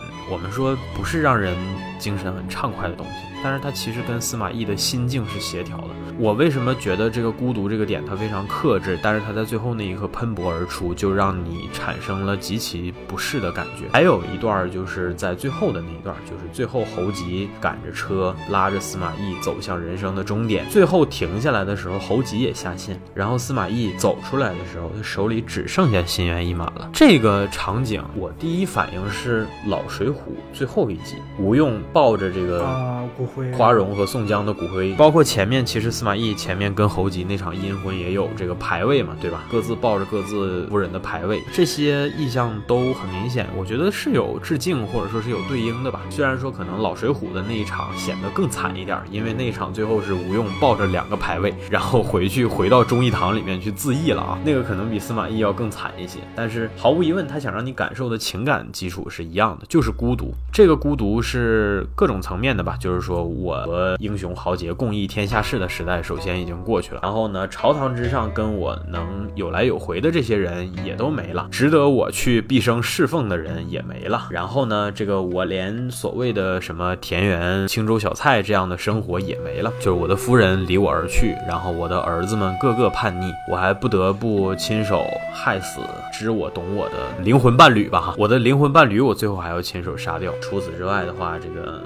我现在已经没没有能力制止下一代在我家里搞的这些阴谋了。侍奉我一生的仆人到了晚年变得看不起我，而且我突然发现我实际上也没有能力驳斥他，我也没有能力再命令他。我觉得虽然他委屈了一生，霸气了一时，但是他在生命最后的终点其实是体会到了一点儿这种曹睿或者说是曹丕晚年时候的那种失控感。这个失控感也是构成孤独的一部分，或者说它也算是孤独的一种结果吧。我觉得这些感觉做得很充分，情感包括正面情感和负面情感，它的负面情感也很丰沛，丰沛到你看上去会有点不舒服的程度，会想我操。赶紧结束吧。然后我当时瞄了一眼，我看到百灵云死的时候，瞄了一眼，我发现还有两三集的量，我就在想，那么接下来这两三集他又又要发生怎样扭曲的事情？然后这个司马昭、司马师这点阴谋花了两集，然后最后这个侯吉 阴婚啊之类的这一段。又用了一集，短短几集把这个角色一脚踹到了谷底。你刚才说老水浒那段，我突然想到一件事情，就是他们老的电视剧或者他们一个在剧作上面的一个完成的一个完成度的问题，就是在一部作品的最后，好像要指向一个人生的终点。人生的终点是什么？就是孤独。就是你到最后，其实就是身边人都没了，就是就是那种特别虚无的感觉。呃，这钟会灯爱这这块，这这算了，都都都已经讲到这儿了，就就是说不说他俩都无所谓了，就可以稍微提一点儿。这段咱们就直接高品的这块讲透吧，对，因为都已经进来了嘛。我我是想说什么呢？就是这种孤独感，就是不管你之前做了什么，你到最后的终点肯定是这个。然后就是什么呢？你站在历史的角度上来看，或者说是你站在一个人间自有正气。在的一个角度来看，司马懿做了这些事情，他会有什么后果呢？我觉得最后几集，好多人说这部剧洗白司马懿，其实就是因为你刚才说的，他们没有看到最后。最后其实根本没有洗白，就是像侯吉说的，你洗都洗不白，基本上就是拍到观众脸上，就说你看他干的这些事儿是人吗？落水起誓，你违背了誓言，把曹爽一家夷三族。你去打王陵，你两个儿子在洛阳大开杀戒，杀了杀了夏侯玄，然后司马昭杀了一堆人，不管是不是你示意的吧，但是你司马家已经干了这些事儿了，会有什么后果呢？你他不会。他不会没有想过的。就百灵云最后那段骂的，我特别喜欢。特别解气，也就是让而且也点出了就是身在高位的司马懿，就是你说那种孤独。但是百灵云用了另一种说法，他说的是什么呢？他说的是我我把他的台词重新念一遍，就是说你如今权倾朝野，做事更应该要有底线。兵者是武器，圣人不得已而用之。你如今要杀亡灵，是因恐惧而杀人，这样卑鄙而怯懦的司马懿，我打心里瞧不起你。你看，咱们看。最后那段司马懿，咱们可能看出来这是孤独，但是百灵云是什么人？百灵云是懂司马懿的人，他是知道司马懿心里面内心深处那个东西的人。之前他是被瞒着，但是他只看到了司马懿在高平陵之后所做的一切，马上就敏锐地捕捉到了这会儿的司马懿已经不是之前的那个司马懿，而且而是一个因为身在高位，害怕自己马上要死了，然后害怕自己的权力会丢失，害怕全天下会反噬他的，就是他像他说的卑鄙而胆小怯懦的一个老人，说他打心眼里瞧不起他。瞧不起的是什么呢？瞧不起的就是司马懿渡了河，司马懿过了那条文人的底线，而且不只是过了，他已经远远超出了那条线了。司马懿其实已经不是司马懿这个人了，他已经是一个被权力吞噬的东西了。你看他之前跟诸葛亮说的“天意必将吞噬我”，你我当中的一一人的理想，但实际上天意也吞噬了他。他当他选择要发动高平陵兵变的那一刻，虽然他选择他做了这个选择，但是做了这个选择之后，他就没得选了，他就只能一条道走到黑了。想回去回不去了，没有路让你回去了，你只能往在这条路上走下去。就是从百灵云死了开开始，你看，就像你刚才说的罗生门的那个事情，就是三马三马的那场戏，司司马孚是直接就说，那那二哥，我跟你不是一路人，我要走了，我一世为魏臣。司马孚直接走了，他亲弟弟就说：“我跟你不是一路人，你干的这不叫人事儿。”说说白了就是这。他的两个亲儿子，一个他要杀，结果他大哥不让杀；他要杀司马昭，结果司马师不让杀。结果司马昭反手就是像你说的一样，反手一个推锅，就说：“你这爹让我做的，你你你砍我俩。”我靠，这什么玩意儿？这是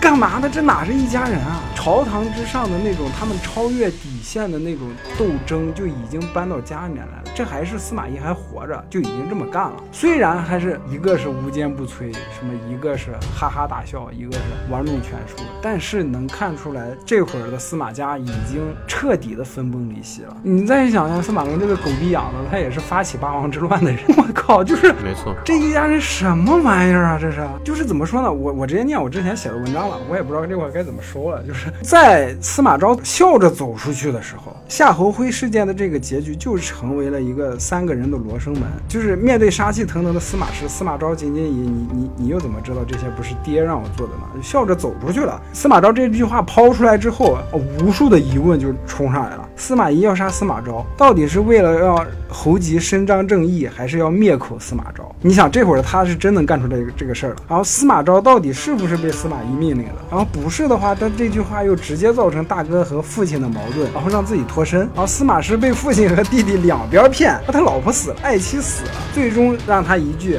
我司马家要的是无坚不摧。”成为了过去。那是一瞬间，司马师仿佛又流下了血泪。剧情里面他好像没有流，但是我看片尾曲的时候，片尾曲给他给他那个镜头是留了的。对，剧里也留了，而且是有很清晰的特写，就是就因为就剩一个眼儿了嘛。这部剧到这会儿的时候，真相到底是什么？其实已经不重要了，重要的是司马家会延续下去。成为摧毁三国时代的利器，然后真相就像历史里的无数事件一样，埋藏在了时间的灰烬里。邙山血泪斩夏侯的司马师，不知会不会想起他与夏侯玄结识、两人对谈畅饮的那一天。曹爽行刑时，死刑犯队伍里一直笑呵呵的三岁孩童，仿佛乱世里的最后一抹春天。司马昭勒死他一直暗恋的大嫂，后来称在称帝临门一脚时离世，又不知他会不会想起大哥新婚那天初见大嫂时的悸动。司马伦。后来成为了八王之乱的始作俑者，一手开启了另一个乱乱世的到来。颇具讽刺的是，司马懿以前一直口口声声说做这么多都是为了家庭和睦延续下去，等真的到了这一刻，家族可以延续了，伴随的却是兄弟猜忌、父子离心。表面和睦的帝国第一家族，暗地里却分崩离析。遥想西晋建国不久就发爆发八王之乱，仿佛司马懿获得权力的同时，也受到了权力的诅咒，换来了后世的千载骂名。就有人就问司马懿到底是不是是三国最后的赢家？我觉得没有什么赢家，纷纷扰扰这么多年，孙刘曹三家俱灭，司马家德国不正，家族混乱，引来五胡乱华，大汉这个支离破碎的帝国，直到隋唐才迎来了又一次真正的和平盛世，而这已经是三百年以后。这期间，司马家族的历史一次又一次的在华夏大地重演，青年司马懿的理想抱负终未实现。不止司马懿，刘备、曹操、孙权、关羽、诸葛亮、荀彧、刘渊这些一个个的英雄人物，又有谁的理想实现了呢？就这几百年间，只剩下了滚滚长江注视苍生。这是历史的轮回的残酷，解不开的死结，源于人心。这种残酷就是司马懿逃不出的窠臼。人的贪欲、权欲，并不会在达到目的后就满足，猜忌、权谋、斗争、利益，永远会驱使着一个个被权力附身的猛兽反噬人间。而我们又什么都做不了，就只能看着这一切，毫无办法。我感觉直接收尾了，操！这一下说的，钟会邓爱，邓艾，我对不起你们。我觉得其实最后这这一系列的戏当中，真正的点睛之笔还是侯吉，这也是印证了你说的那句，就是这部戏确实是没有一个废角色嘛。因为侯吉这个角色，说实话，他的定位很清晰，负责提供一些比较轻松愉悦的地方。然后演员本身也相对的比较喜感。故事的角度来讲的话，他是呃给司马懿提供最柴米油盐、最生活角度上的照顾。这部剧当中其实有大量的吃饭的戏。侯吉呢，作为这个本剧第一大厨，在前期其实一直是一个也算是偏功能性或者说是一眼看到底的角色。但是你没有想到的是，这样一个服务人员，在最后一集当中陪着司马懿走到了最后。问题在于他的态度有一个非常鲜明的转变。对对对，我觉得这场戏是，如果说我要从八点九分给到九分的话，那可能就是因为这一场戏。这一场戏当中，侯吉的态度是有质变的。他和司马懿几乎是已经携手走到了生命的终点，在最后的一两天之内，他的态度发生了三百六十度的转变，终于卸下了这个所谓的公子。或者说是老爷开始改口叫你，他对于司马懿的态度也开始变得不再恭敬了，开始和司马懿平起平坐的称道，甚至开始在一些事儿上训斥司马懿：“你算个屁呀，你就是个赞，给我出去！”我感觉这个就是能对得上之前司马懿跟侯吉说的那句话：“刀已经不在我手上。”司马懿、司马师、司马昭那场戏之后，然后司马懿哭着跟侯吉说：“刀已经不在我手上了，我想干什么也干不。”这是的，这就是我刚才说的，他选了这条路之后，只能一条道走到黑，但是他又没得选，他什么都选择不了了。其实，就是这场戏高明的地方在哪呢？就是因为侯吉亲眼见证了司马懿开始容错，开始容忍这些所谓的大奸大恶。对于他这样一个相对比较单纯的人来讲呢，也符合他应该有的情绪上的变化。再有呢，就是因为这场情绪的变化。这种所谓的来自下人的反抗呢，又刚好发生在两个人都要行将就木的这个时期，所以说这一切就显得尤为的和谐。然后再加上后集前半段相对比较喜感、比较憨厚、比较忠厚的表演，然后加上最后这一场充满张力的训斥，以及后面这种近乎于撒娇式的这种我要成亲，也相当于是把这个角色也做得更上一层楼了吧。毕竟我看到最后一集的时候，我就在想，这最后一集要演啥呢？心猿意马汤，有那么一个时刻，我真的以为心猿意马被做成汤了。虽然我看过好多遍了，但是我也忘了到最后他这个心猿意马到底死没死。我也以为他真的真的被做了。最后那场戏，因为他已经老眼昏花了嘛，然后这个侯吉那场戏其实是很明显的，就是他的他的起伏其实是很稳，他那个节奏都很对。就是他端着这个菜盘，然后没好气儿的啪把那个菜放到桌子上，你能听出来其实就是在摔着放。然后司马懿问他说：“我要的青州小菜呢？”侯吉说：“就这个。”然后司马懿又问了一遍，然后侯吉说就这个。然后司马懿打开看了一眼，说这什么呀？侯吉说心猿意马汤。然后这个时候司马懿那个老迈昏聩的状态突然被激了一下啊，没错，就跟当时当时张春华说死了一样。是的，是的，是的，没错，就是这种状态。然后扭打了起来，这两个人开始互相质问，然后侯吉开始这个一针见血，开始刀刀往司马懿的软肋上戳，开始说他的痛处，说他不敢反驳的亏心的地方。但是司马懿还是很生气，于是乎他把剑拔出来，两个人开始捉迷藏，开始秦王绕柱。啊呀呀呀呀呀呀呀呀呀呀呀呀！对，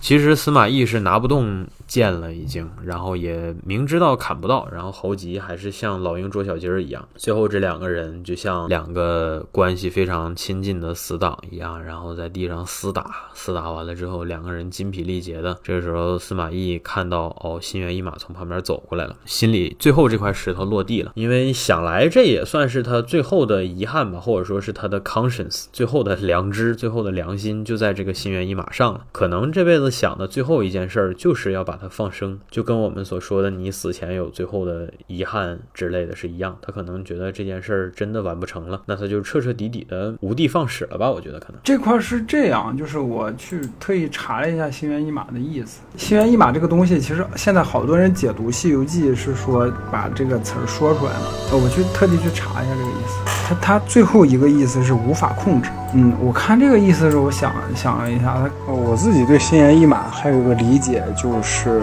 它可能还代表着三国的乱世，因为是难以控制，所有的这些诸侯的欲望都在三国时期在华夏大地上肆意的奔腾，造成了一个乱世的局面。心猿意马这个东西，其实就代表着司马懿他自己的欲望，就是到最后了，就他是忍了一辈子了，他啪的一下爆发，在高平陵的时候，就是一个无法控制、他无法压抑的人的那个欲望，最终会变成一个什么样子？就当你有了无上的权利了之后，你会变成一个什么样子？就是《虎啸龙吟》这部剧在最后就给大家展示出来一个人，他在这个权域当中浸淫几十年，他会变成一个什么样？这是一个所有人都绕不过去的一个死循环，就像我刚才说的那一长段。张苗晨虽然说就是理想主义怎么样怎么样，但是反正他现在也不在，他也没法反驳我。咱们就从现实现实主义出发，你谁的理想又实现了呢？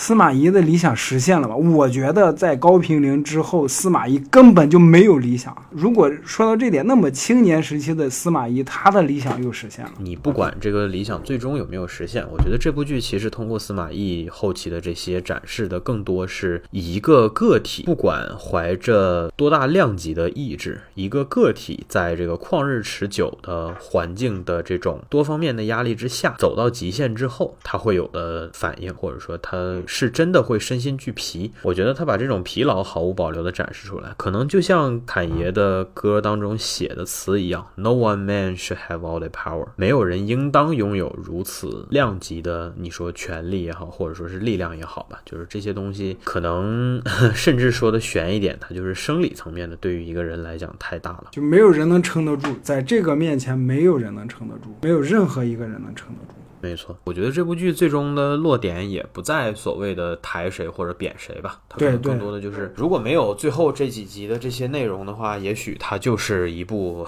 确实是一部所谓的人物传记，泛泛的人物传记，对，就不会达到我们的这这么多的能够去找的评价角度吧。我觉得最有意思的是，在我在看短评的时候，有个有个人就说，就是这是在我找 BGM 的时候，有人在评论区里说，你大家都看看曹曹家对司马懿做了什么，就是。嗯，怎么说呢？就可以看得出来，就是我我靠，我刚刚说，算了，这段剪了，这这段不说了，这段剪了，我忘了我当当时看这个我想说什么了。还还用查缺补漏吗？可能你后面写那个小零碎那部分没怎么说，提提一嘴吧，就是快速提一嘴，就吃饭的戏特别多。提一嘴就是这部剧的呃道具方面的细节还是非常多的，尤其是在这个饮食这一块。其实，在各种场景之下吧，不管是一些紧迫的戏也好，还是日常的戏也好，他会用大量的特写镜头来展现这些真实的食材和菜品的。样貌，然后这对于嗯到目前还不能正常吃饭的我来讲，是一个巨大的精神打击。因为这一点，我决定给这部剧扣。百分之十的评价分儿，零碎的东西，我最想说的就是那个漆器，而而且它用的特别巧妙，它每一次用的时候都是在剧情上是在体现司马懿权力到达顶峰的时候，然后那个那个水水瓢，那应该是什么东西？水碗就会很适时的，嘡一下就翻掉。解释一下是什么东西，就是《虎啸龙吟》第一集的时候，他们搬到新居的时候，曹睿给他的一个在家里面布置的一个，就是那个龙头在吐水，然后底下有一个容器。在接那个水，当水满了之后，它就会翻掉。这个东西寓意其实很明显了，水满则溢，没错。水满则盈，然后人满月月满则亏，然后什么人满则为患，就是反正类类似于你权力到达顶峰之后，自然会有一个下滑的过程，没错，是的。就物极必反嘛。对我们说，作为司马懿旗下最得意也是最左的一个门生的钟会，他几次拜访司马府，然后出门的时候，这个琪琪都会出现水满则盈的情况。太黑了，说白了，就是在暗示他一步步膨胀的野心嘛。然后，或者是说钟会的心态其实一直就不是非常的稳定。虽然说这部剧并没有把邓艾和钟会最终的结局和进一步的发展做出来，但是我们说通过这些意象，你多少也能够看得到他对于后续历史事件的一些还原，或者说是一些这个呼应吧。邓艾和钟会这两个人也是非常鲜明的对比，但实际上就是这两个人的前面经历的这些，邓艾是因为有最直观的遭遇嘛，虽然他的这个遭遇很可能是纯原创，钟会的话就是多数是体现在表演和他的各种台词上。大卫歌王中世纪就是一出场就唱歌，没错，就是你能看出这个中世纪确实是不能说狼子野心吧，但是最起码是一个所谓的纯纯的光头党啊，就是我们一眼一眼丁真鉴定为纯纯的光头党。对，你看就是司马懿自己教出来的学生，就是虽然有邓艾在那顶着，但是你看钟会后来干的事儿，就解释一下，就钟会跟邓艾伐蜀的时候，钟会跟姜维，钟会竟然被姜维策反了，我的天哪！嗯、太搞了，就就这个就是姜维最后生前最后一计不成，我觉得也可以稍微的解释一下，就是我们为什么对于这种基于自己现实议题做的选择会这么口诛笔伐吧，或者说，尤其像我们之前聊什么诸葛亮、聊北伐、聊忠义这些话题的时候，就是说，我觉得是这样哈。这个事儿其实我在我之前的视频里有提到过，我说现在的人去看这些东西的时候，他的心态其实很矛盾。首先呢，他受到的比较传统的呃教化也好，或者说是教育也好，其实是要求他按照这种你说所谓的义士的做法去做的。其实忠义是个要求，是个自古以来的道德要求。但是呢，我们说很矛盾的是，现代社会当中绝大多数的循规蹈矩的人是得不到自己应得的回报或者说是红利的。然后在这样的情况下呢，一代又一代的人会逐渐的观念会改变，然后他们所生产出来的一些文化产品也好，或者说是基于现实当中的事件形成的观念，会逐渐的往这种所谓的现实主义、功利主义，或者甚至是厚黑主义，向这些方向去倾斜。人们会本能的觉得，哎呀，厚黑的是高明的，觉得这个背后阴你的事儿其实是理直气壮的，而且是应做的，这样才能为自己攫取更多的现实利益。但是我们为什么说还是对传统的想法会有一些渴望？尤其是我们电台的很多节目当中，其实能传递出这样的色彩，是因为我们说所谓的现实主义或者功利主义，甚至这是厚黑这些东西，可不可以？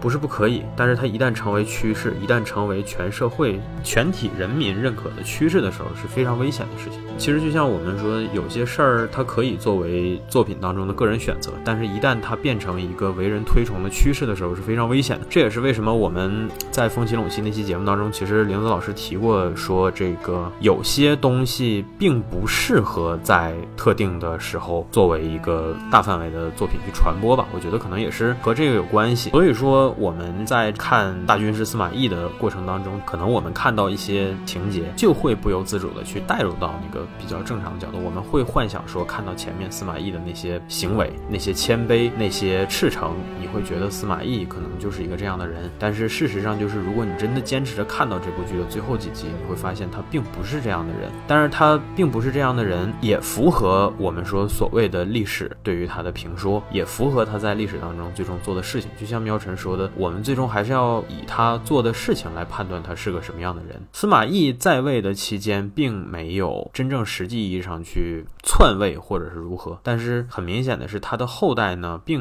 没有把世人英雄之事作为一个很严格的约束。这其中司马懿占多少功多少过呢？现在去讨论可能意义也不大。但是《军事联盟》这部剧整体看下来以后，你会发现他确实没有倾向性的去抬高司马家，他只是以比较。符合这个呃司马家风格的方式，然后把他们的把司马懿其人的一生展示了一下。可能这里面有一些部分在大家看来会觉得比较夸大，那是因为整部剧的情感非常的饱满，这是为了提升整部剧的感染力，为了让观众最大限度的认同角色的行为逻辑。但是总而言之，我觉得这部剧也算是放眼现在这几年来看，已经算是绝无仅有的一个历史大剧了吧？我觉得事实也确实是做完了《军师联盟》和《虎啸龙吟》之后，到现在为止没有八十多集、八九十集这个量级的大剧了，尤其是讲三国的剧没有了。这些年你没有看到过了。虎啸龙吟之后，大概这些年也就风起陇西是三国题材啊，对，还有还有什么三国三国机密那个我没看，那好像听说不好看。我我也没看《三国机密》，他们说谭健次就是司马昭的演员在里头演曹丕，我就不想看了。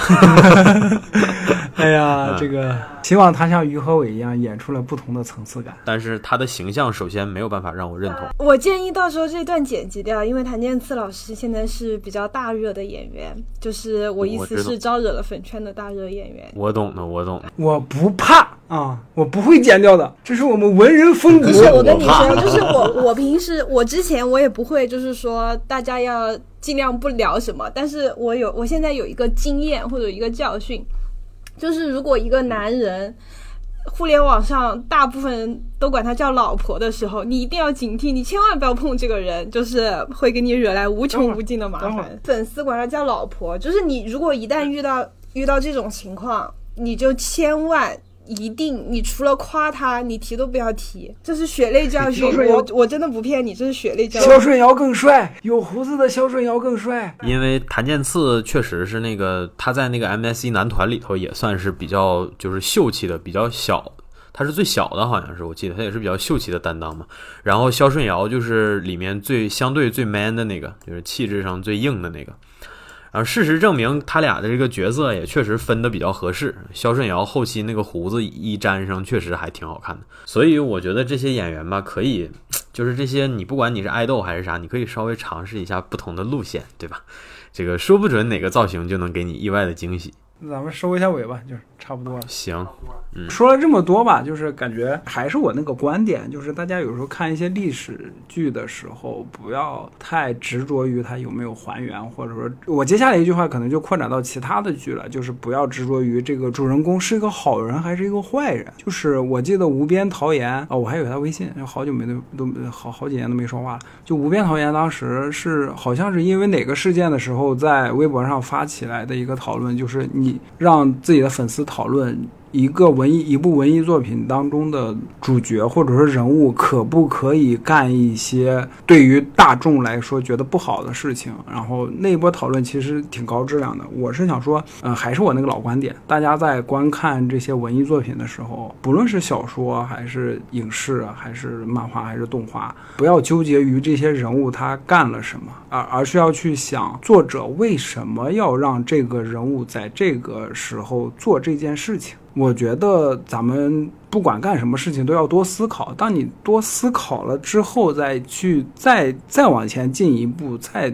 就会想明白很多事情，这点又不止于说是看剧或者是干什么。我想说的，大家不要纠结于表面的这些东西，就包括《军事联盟》跟《虎啸龙吟》，不要纠结于司马懿到底是不是好人，而是去关注于不管是导演还是编剧，他们为什么要做这样一部剧，为什么要把司马懿设置成主角，以及他们在这部剧里面他们倾注了怎样的情感，他们想体现一个他们的终极的主题是什么？我觉得这个是看。这类作品的时候，大家需要思考的东西。然后就是，我真的觉得吴秀波老师被献祭了，他这一辈子有这么一部剧就足够了啊，青史留名了，算是啊。你这个说法有点像我，我一个阿姨，她特别喜欢吃烤鸡，然后她说她小时候就是从来没有吃过，但是闻过香味。后来有一天，终于吃到攒的第一笔钱，吃到烤鸡了。她当时的想法是：我现在立刻马上跳河去死，我都值了。这不就郭德纲说的那个煎饼果子，什么吃吃到一半枪毙你爸爸，你都不心疼？你是说吴秀波是烤烧鸡是吗？你你是这个？没有，我是说军事联盟是烧鸡。不管钢铁侠还是司马懿，反正都是吴老师，嗯。生涯当中的得意作品。没有，你看肖顺尧其实更更像钢铁侠啊。好了好了，不不散德性了啊。那总之啊，我们这期关于大军师司马懿的节目就先聊到这，感谢大家收听本期的微妙评话啊，大家再见，拜拜。有兴趣的话，请订阅一波，然后我们的 B 站也可以点一波关注，几位主播都有个人的频道，感谢大家这一期的收听。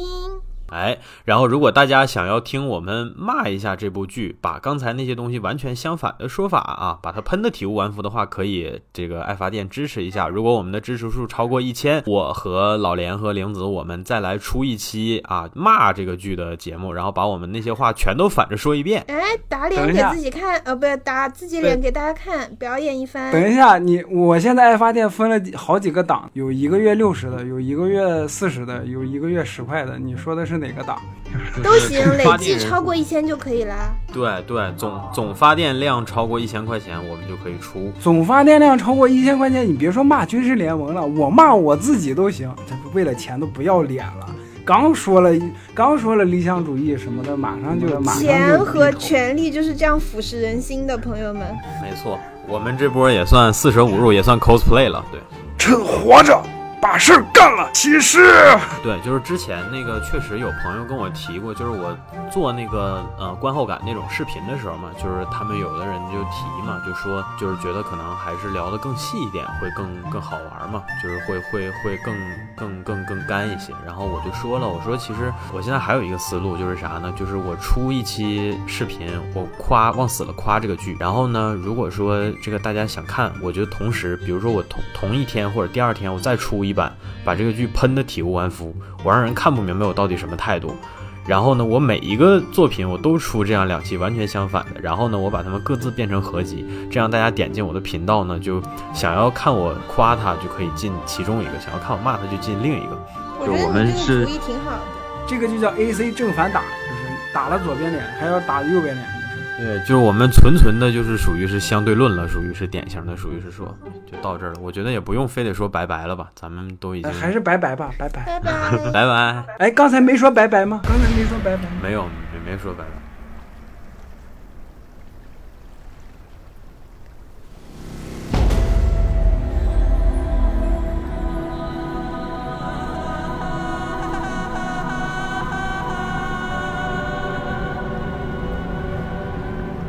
公元二五一年，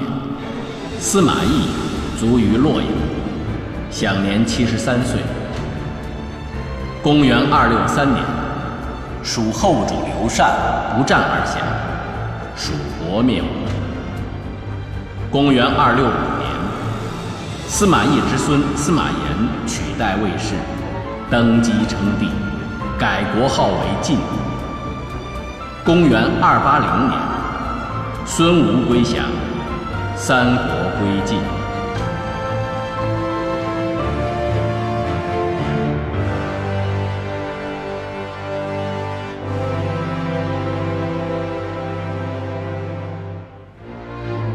好的，本期节目就到这里，感谢大家收听。喜欢的朋友不要忘记点赞、收藏、关注“维喵平话电台”，荔枝、网易云、喜马拉雅以及 Podcast 和 Castbox 同步更新。微博、B 站搜索关注“维喵平话”即可收看精彩幕后花絮及主播日常，也可以进入爱发电网站搜索并助力“维喵平话”。我们感谢每一位粉丝的支持与期待。维喵平话说点有意思的事儿，我们下期再见，See ya。